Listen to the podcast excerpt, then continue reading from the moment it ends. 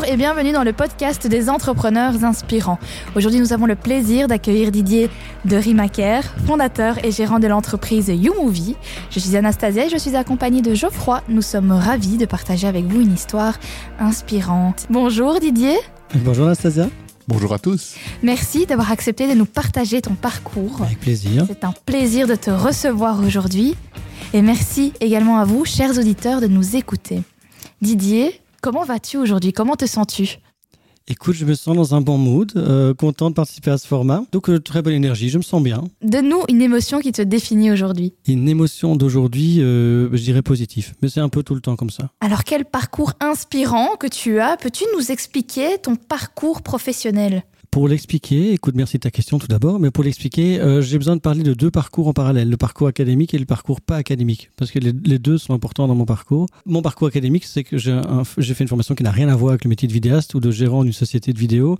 Moi, j'ai fait la psycho au départ, donc bac plus 13 en psycho, j'ai fait la psycho pendant mes 5 ans, en plus des formations complémentaires après. Ce qui m'en reste dans mon parcours de maintenant et en quoi c'est utile, ben, c'est que dans, mon écoute de mes clients et la façon de questionner mes clients pour leurs projets vidéo, ben, clairement, je sens, et, mes clients me, me le renvoie en plus que c'est que c'est utile parce que j'ai une compréhension euh, assez rapide de leurs enjeux de leurs besoins.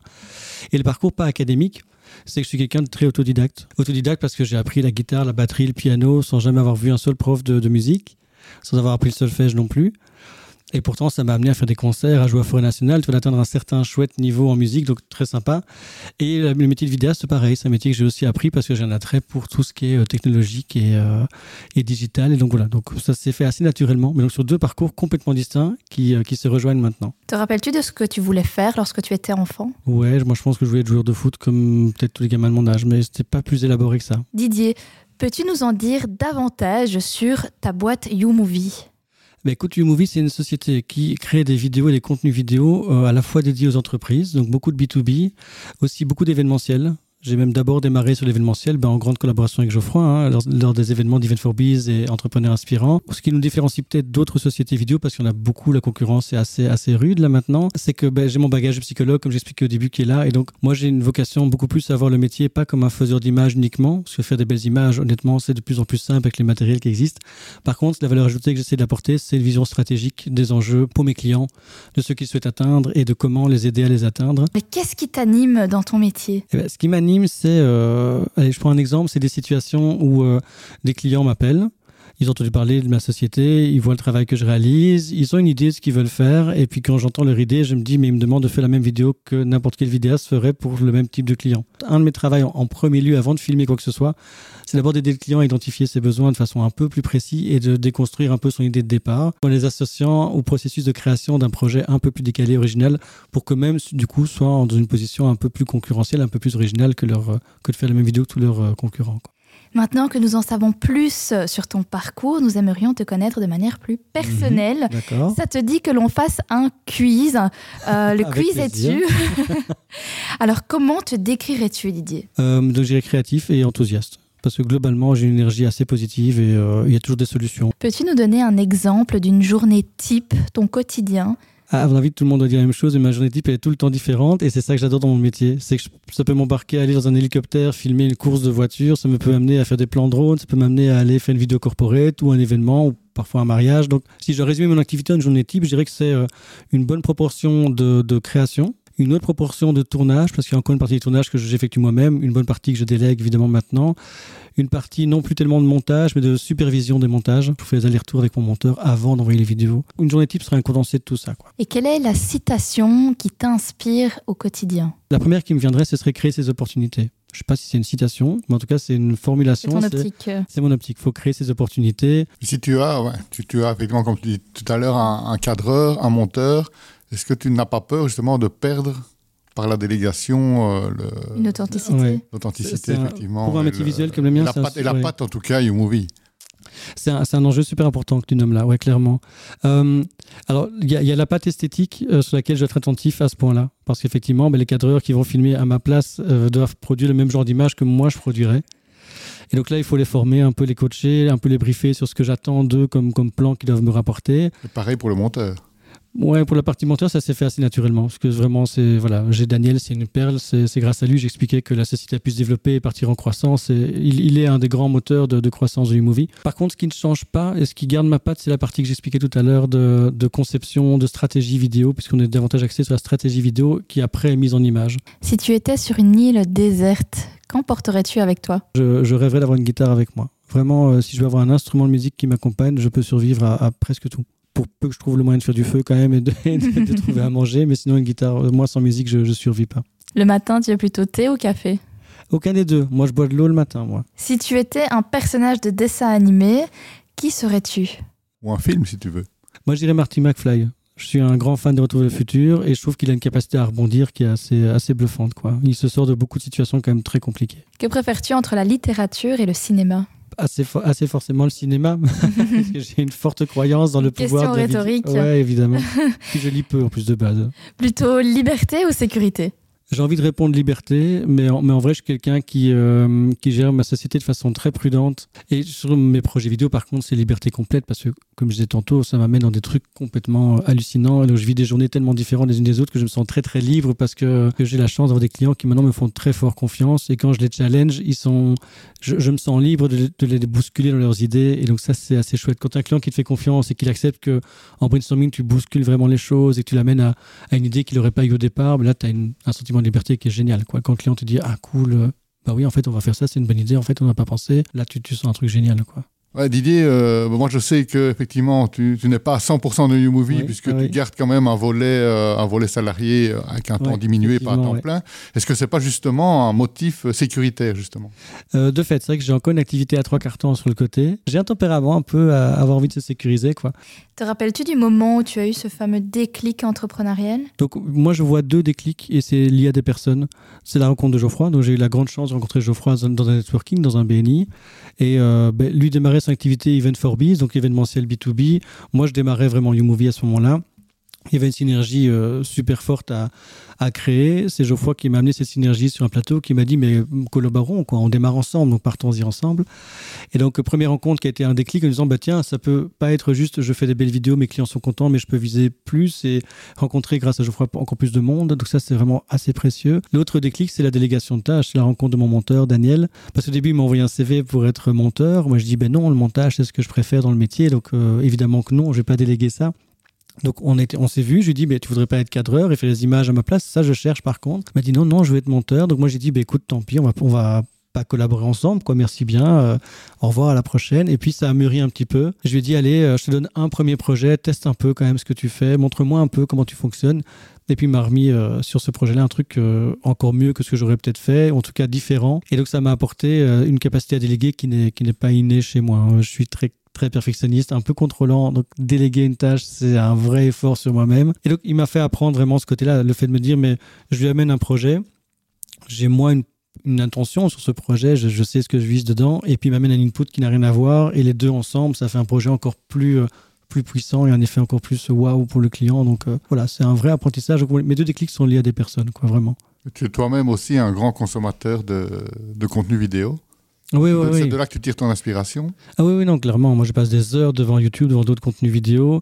Maintenant, de plus en plus sur les podcasts, mais euh, depuis, depuis 4-5 ans, euh, je, oui, je suis un gros consommateur de YouTube. En fait, on a un métier où on peut piquer plein d'idées partout. Comme c'est des idées visuelles, des concepts, des façons de formuler du storytelling. Bah, du coup, on peut, on peut s'inspirer presque partout. Et quand on pensait tes proches lorsque tu leur as annoncé que justement tu voulais lancer une nouvelle activité? Mes parents sont des gens qui étaient fonctionnaires tous les deux, donc très, euh, très posés, tout et tout. Pareil, un peu sécurité. Donc, comme ils savaient que j'avais euh, par ailleurs l'objectif de garder mon un temps de travail pour assurer une partie salariale, ils n'étaient pas du tout inquiets. C'était plutôt euh, vas-y, fonce et apprends des trucs et découvre, découvre des choses en plus. Quoi. Pour le même prix, tu devenais guitariste ou pas du tout? Écoute, non, j'ai jamais envisagé le côté commercial. L'opportunité s'était présentée. Euh. Ouais, mais non, moi, j'ai jamais envisagé ça comme un truc à commercialiser, tu vois. Donc, pour moi, ça a toujours été un, un truc purement hobby que la vidéo, qui était au départ un hobby avec toute l'énergie que j'y mettais, bah, c'est des personnes extérieures qui m'ont fait comprendre qu'en fait, bah, en fait, tu peux en dégager des revenus. Et donc, euh, petite histoire, donc la, première fois que j'ai découvert ça, c'est euh, un, proche, euh, un parent d'école qui a inauguré sa galerie d'art à Namur, qui m'a dit Moi, j'adore ce que tu fais quand tu montes tes vidéos. Viens faire l'inauguration de ma galerie. Et donc, première vidéo, je me suis dit bah, Tiens, on, on me paye pour faire un truc que j'aime bien faire ce déclic que j'avais jamais eu avec, avec, le, avec la guitare ou la batterie ou le piano, tu vois. Quel est le plus grand ou important obstacle que tu aies dû affronter dans ta nouvelle carrière d'entrepreneur et comment les as-tu surmontés? Un de mes stress, c'est de plus avoir d'idées en fait. Donc mon obstacle, il est personnel. C'est me dire, euh, chaque fois que je vais chez un client pour faire un brainstorming sur un nouveau projet, je me dis, OK, Didier, ça va aller, tu vas avoir des idées, et puis je pose des questions au client, on rebondit, on avance. Mais un de mes stress, c'est ça, c'est en de me dire, je vais lâcher une idée que tout le monde aurait pu donner et il n'y a pas d'originalité là-dedans. C'est un peu l'idée que, que, le puits d'inspiration euh, s'épuise. C'est plus un stress qu'un obstacle. D'où le fait que tu t'inspires beaucoup sur plusieurs plateformes. Exactement. Le fait que je reste en continu euh, en train de visualiser ce qui se fait pour trouver des nouvelles idées, clairement. Et quel est le succès dont tu es le plus fier? Euh, Alors, j'en aurais deux.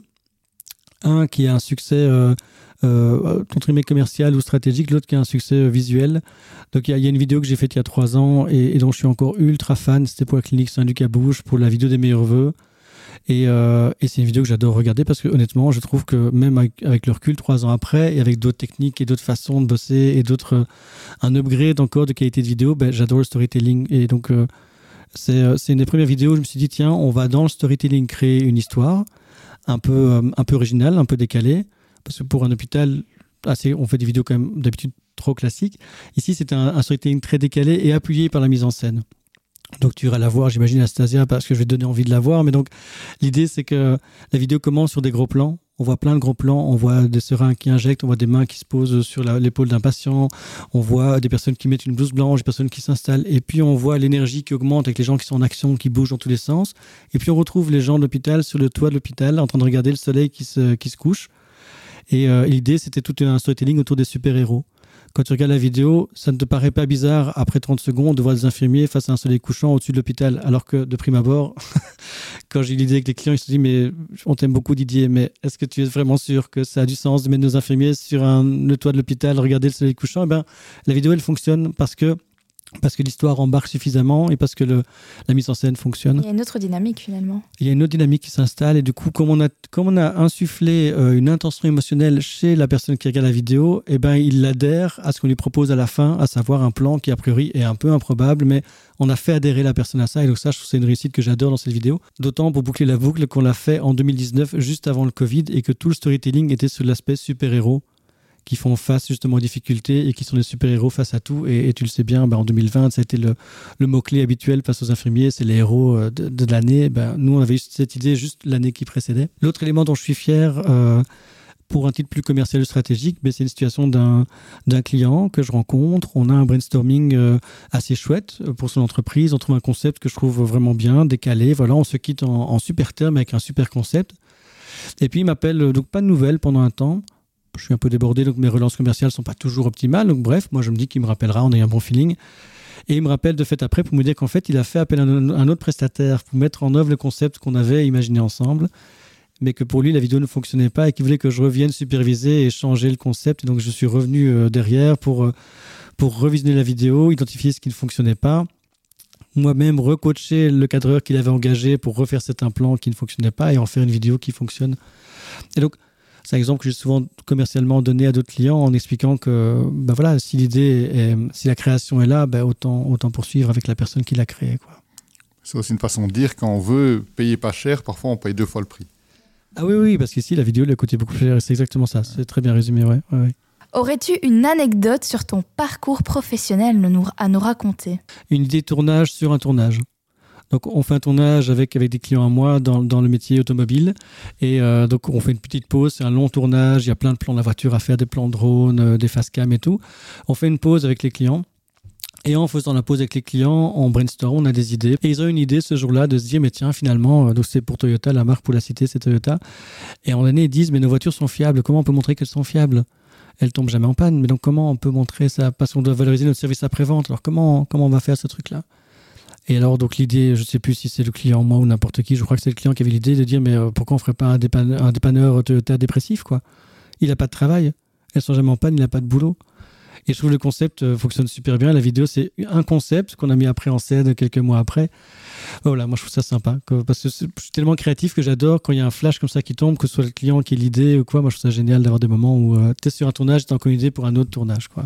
Aurais-tu un conseil sur l'entrepreneuriat à nous partager qui t'a aidé dans la création de ton activité et à son développement? Donc se faire accompagner. Je l'ai pas beaucoup dit jusqu'à présent, mais donc moi j'ai une business coach qui m'accompagne, j'ai un très bon comptable, ben, j'ai un avocat parce que ça devient utile dans certains moments. Donc tu vois, il y a des choses là, se faire accompagner, ça c'est un truc vraiment important. Et dans mon cas, la délégation de tâches. Et pour toi, quelles sont les trois clés du succès de l'entrepreneuriat? Trois mots que tu devrais, que tu que tu dirais à un jeune maintenant qui souhaite se lancer? Alors moi, c'est la soif de découvrir, c'est ça qui c'est mon moteur à moi, mais pour d'autres, ce sera un autre moteur, mais rester passionné par ce qu'on fait. Si on n'est plus passionné, c'est que c'est plus le bon métier, c'est qu'il faut changer. Une deuxième clé pour moi très importante, c'est euh, le réseautage.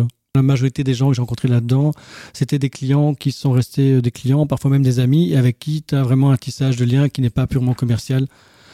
Dans, dans l'exemple des réseautages réguliers, comme, comme peuvent l'être le BNI ou BAO, enfin peu importe les différents types de réseautage, tu, euh, tu rencontres régulièrement les mêmes personnes et ça crée, je trouve, une connexion qui, voilà, d'abord, un, t'es pas seul. Deux, tu peux entendre des personnes qui vivent d'autres situations. Trois, tu peux rencontrer des personnes qui sont dans la même sphère de métier que toi et finalement apprendre de tes concurrents, ce qui est plutôt très complémentaire.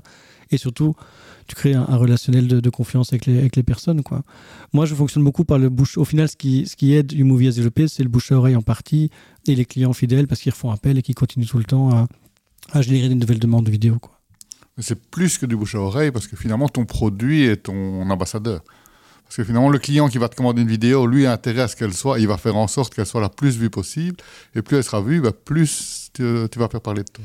Eh ben, c'est vachement intéressant ce que tu dis parce que de fait, euh, c'est un métier très visuel. Donc, si les gens accrochent une vidéo, donc quand, quand on diffuse une vidéo after movie d'un event, les gens voient l'event, mais ils voient la vidéo, ils se disent tiens, elle est quali, elle est dynamique, je voudrais la même pour mon événement ou mon entreprise. Donc, moi, j'essaie d'amener chez les clients en plus comme réflexion, c'est le côté retour sur investissement. Parce qu'ils ne mentalisent pas suffisamment à quel point investir dans une vidéo, c'est générer parfois un retour sur investissement qui est, qui est colossal. Hein. Tantôt, j'ai un exemple d'un d'un client dans le secteur automobile, euh, bah, clairement, quand il faisait le ratio entre celui qui une, euh, la création d'un spot radio, la diffusion d'un spot radio quasi non ciblé ou très peu ciblé par rapport au fait de, payer une vidéo avec un ciblage hyper précis sur les réseaux sociaux, le return était euh, pour lui complètement différent. Qu'envisages-tu pour la suite? Que peut-on te souhaiter? Une croissance stable, continue et, euh, rationnelle et réaliste. Une de mes fiertés, je ne l'ai pas dit tantôt, c'est de me dire que euh, ce qui était une activité de solopreneur avant, maintenant permet à des personnes avec qui, sont freelance avec moi, mais leur permet de vivre, d'avoir des revenus liés à des contrats que je trouve auprès de clients. Et ça, c'est quelque chose qui est super galvanisant. Donc j'ai une croissance qui soit saine. Mon but, c'est pas de faire 170 euh, 000 vidéos par, par année pour le plus de clients possible et me diversifier partout dans le monde, mais c'est d'assurer une qualité de suivi de travail pour les clients et de me dire qu'en même temps, ben, je peux développer de plus en plus de projets et qui permettent à de plus en plus de freelance avec qui je collabore de, de pouvoir gagner leur vie. Et quelles sont aujourd'hui les tendances du secteur, voilà, si on veut être innovant par rapport au secteur voilà, des, médias et au secteur des, réseaux sociaux Quelles sont les tendances actuelles et celles à venir peut-être? Tu as peut-être un scoop pour nous euh, Moi, j'en verrai deux principalement pour l'instant. Ben, les podcasts, comme on est en train de faire maintenant, je pense que vraiment les podcasts, c'est quelque chose, euh, dans les retours qu'on voit et dans ce qu'on lit dans la presse spécialisée, on voit que les entrepreneurs sont les gens qui n'ont pas toujours le temps de se poser à regarder une vidéo en entier. Par contre, ils passent beaucoup de temps en voiture ou en déplacement et écouter un podcast tout en accomplissant une autre tâche comme conduire ou n'importe quoi. C'est quelque chose qui, euh, qui vient grignoter du temps d'audience sur un temps qui n'est pas encore euh, optimalisé quelque part. la deuxième euh, chose, je ne suis pas sûr c'est une tendance, en tout cas c'est une direction que, que moi je prends de plus en plus avec mes clients. Peut-être que ce n'est pas une tendance spécialement 2023, mais en tout cas c'est quelque chose qui ne se fait pas beaucoup. C'est le fait de coacher des entreprises avec qui je bosse déjà par ailleurs à faire du vlog à utiliser le format vlog en tout cas. Donc les vlogs, c'est euh, cette espèce de vidéo selfie comme ça, on se filme soi-même en parlant à la caméra.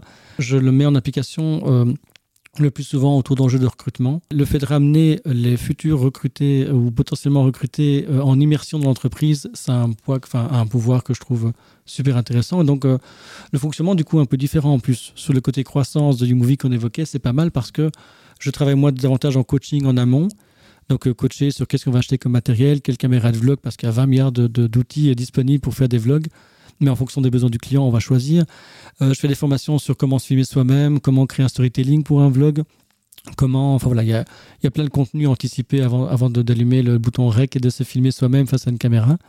Euh, après, la plupart du temps, les clients font le tournage eux-mêmes sur base de mes, infos, de mon coaching. Dans certains cas, d'autres clients demandent que je sois présent sur le tournage avec eux mais ça reste un format vlog. C'est eux qui se filment, mais moi, je suis présent pour les coacher en direct pendant le tournage. Et puis après, ça part en montage chez moi. donc, à terme, euh, si ça, répond aux besoins des clients, ça me permet moi de, déléguer la partie tournage finalement au client lui-même qui garde la main dessus et de moi rester actif sur la partie montage. Est-ce que pour paraphraser Reed Hastings, l'un des deux cofondateurs de Netflix, le principal concurrent de euh, YouMovie, ce ne serait pas le temps de sommeil? C'est une super bonne question. Là, tu me prends au dépourvu. J'ai l'impression que les entrepreneurs sont des gens déjà très occupés, donc c'est plutôt. Euh, alors, le temps de travail, peut-être. On peut remplacer peut-être le temps de sommeil par le temps de travail, peut-être. La même phrase avec temps de travail, je trouve qu'elle est très judicieuse, quoi. D'où l'intérêt de trouver des, nouveaux créneaux horaires que les entrepreneurs ont à disposition pour essayer de ramener du contenu euh, ben, sur le coup intéressant. J'en parlais quand je parlais des podcasts. Mais oui, je te rejoins. Comment est-ce que tu peux euh, inciter un potentiel viewer à regarder la vidéo avant même de l'avoir vue? Et donc, avant de l'avoir vue, il ne sait pas si elle est qualitative ou pas. Donc, qu'est-ce qui est, voilà. Comment est-ce que tu peux l'encourager à.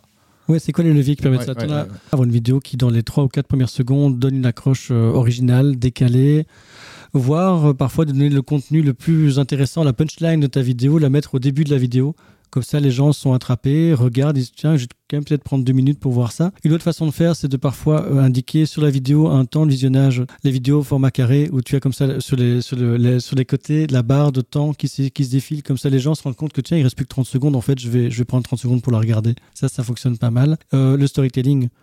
Je pense vraiment quand tu as une, accroche, euh, une approche un peu décalée, il y a, un truc qui se passe où tu vas susciter de l'intérêt parce que tu es à côté peut-être de ce qu'on a l'habitude de voir. Et on consomme tellement de contenu que quand on voit un profil de société, on se dit, OK, il communique toujours avec ces messages-là, je vais me taper le message habituel. Et donc, moi, j'aime bien quand le contenu euh, fait rester les gens. Euh, un exemple que je donne souvent à mes clients, c'est euh, les pubs Nike, par exemple, tu vois.